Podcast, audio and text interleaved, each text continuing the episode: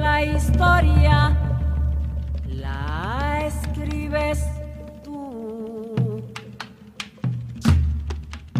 Buenas noches. Soy Zuley Joana Viveros Aguas. Continuamos con la lectura de Chambacú, Corral de Negros, de Manuel Zapata Olivella. El aullido de Mauretania pretendía desgarrar el muro de sombras de la soledad. Por los callejones se creía oír pisadas fuertes. El marido que marchaba a la pesca o el hijo volviendo del trabajo. Aunque sabían que se engañaban, las mujeres se asomaban a las ventanas para comprobar la fuga de los pasos. Mauretania, también con delirios, ladraba y corría de la cocina a la puerta. Su presentimiento por la llegada del amo se frustraba aquella noche en que los caminos huían de la isla. Mi hijo no vendrá. No quiero que vuelva porque los policías patrullan el puente. El perro, al escucharla, se acurrucó sobre sus pies. Allí encontraba un poco del calor que le negaba el fogón a esas horas inundado. Te he puesto una vela, Virgencita de la Candelaria. Te lo llevaste a pelear gallos para, que esos malvados no lo encontraran aquí. Estoy segura de que me lo retendrás a salvo donde quiera que esté. Mi hijo gusta de que los gallos finos se apuñalen, pero es incapaz de, vaciar el estómago de nadie. Si se lo llevaran, se, dejaría chuzar como San Sebastián antes que disparar su fusil contra alguien. La súplica entre los cabos de velas encendidas, sus manos sin temblores, pese a las arrugas, acariciaban la cara tiznada de la imagen de madera. Le asentaba el hollín sobre su rostro para hacerla más morena, más misericordiosa. La había heredado de su madre. Chambacú conocía sus milagros el único resentimiento contra ella, no haber sanado aquel espolazo que mató a su marido. Te traje un trajecito nuevo, morado, para el 2 de febrero.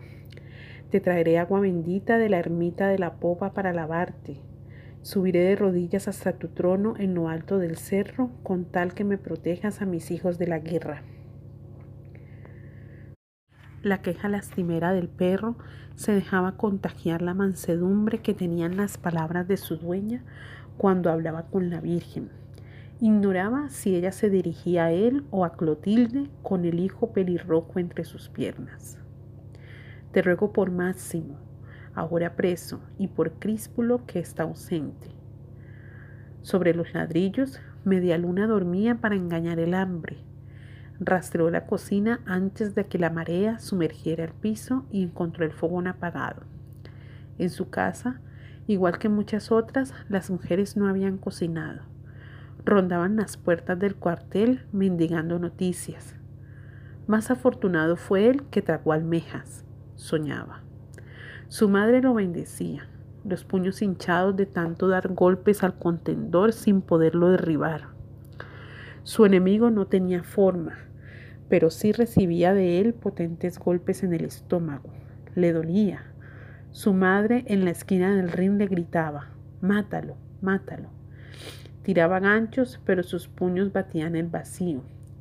El dolor de su estómago aumentaba. Si no fuera por ti, Virgencita, ¿qué sería de nosotros los pobres? Escuchaba la oración. El dolor horadaba muchas heridas a Clotilde.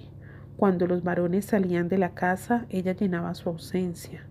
Dale agua a los gallos, guarda la comida máximo. Si estaban presentes, debía atenderlos. Pégame este botón, caliéntame el café. Pensaba en el preso, también en el otro, quien buscaba a su tía Petronila, en Críspulo y sus gallos a cuestas. Ojalá no se le ocurriera penetrar a Chambacú por el puente. También le inquietaba media luna tendido a su lado. Podrían venir por él. La madre prolongaría su plegaria toda la noche. Son mis hijos. No dejes que me los arrebaten. Dominguito no deseaba verlo crecer. Así podría cargarlo, defenderlo. Mejor estaría en su vientre. Se lo maldijeron antes de nacer, pero era su hijo. No importaba quién fuese el padre. Sería para ella sola. Lo abrazaba temerosa. El muchacho se alargaba, correteaba más allá de la casa y de la isla, los caños, la muralla, esa maldita pasión por los gallos heredada del abuelo y del tío Críspulo. Mamá, ¿por qué quieren llevarse a mi tío Máximo para la guerra? Matan. Es como una pelea de gallos. ¿Apuestan? En vez de espuelas usan bayonetas. Uy, debe ser feo una puya de esas en la barriga. También dicen que tiran bombas. ¿Qué es eso, mamá? Con una sola que hundirían a todo Chambacú. No lo creo. Aquí hay muchas casas y mucha gente. ¿Por qué han de tirarla? No hacemos mal a nadie.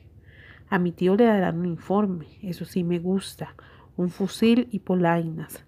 Podrá caminar por entre el barro sin mojarse los pies. Soldado, mamá, yo quiero ir a la guerra. El puño golpeó sus labios. Su madre solo le pegaba en la boca cuando pronunciaba malas palabras. Quiero ir a la guerra, no volvería a repetirlo.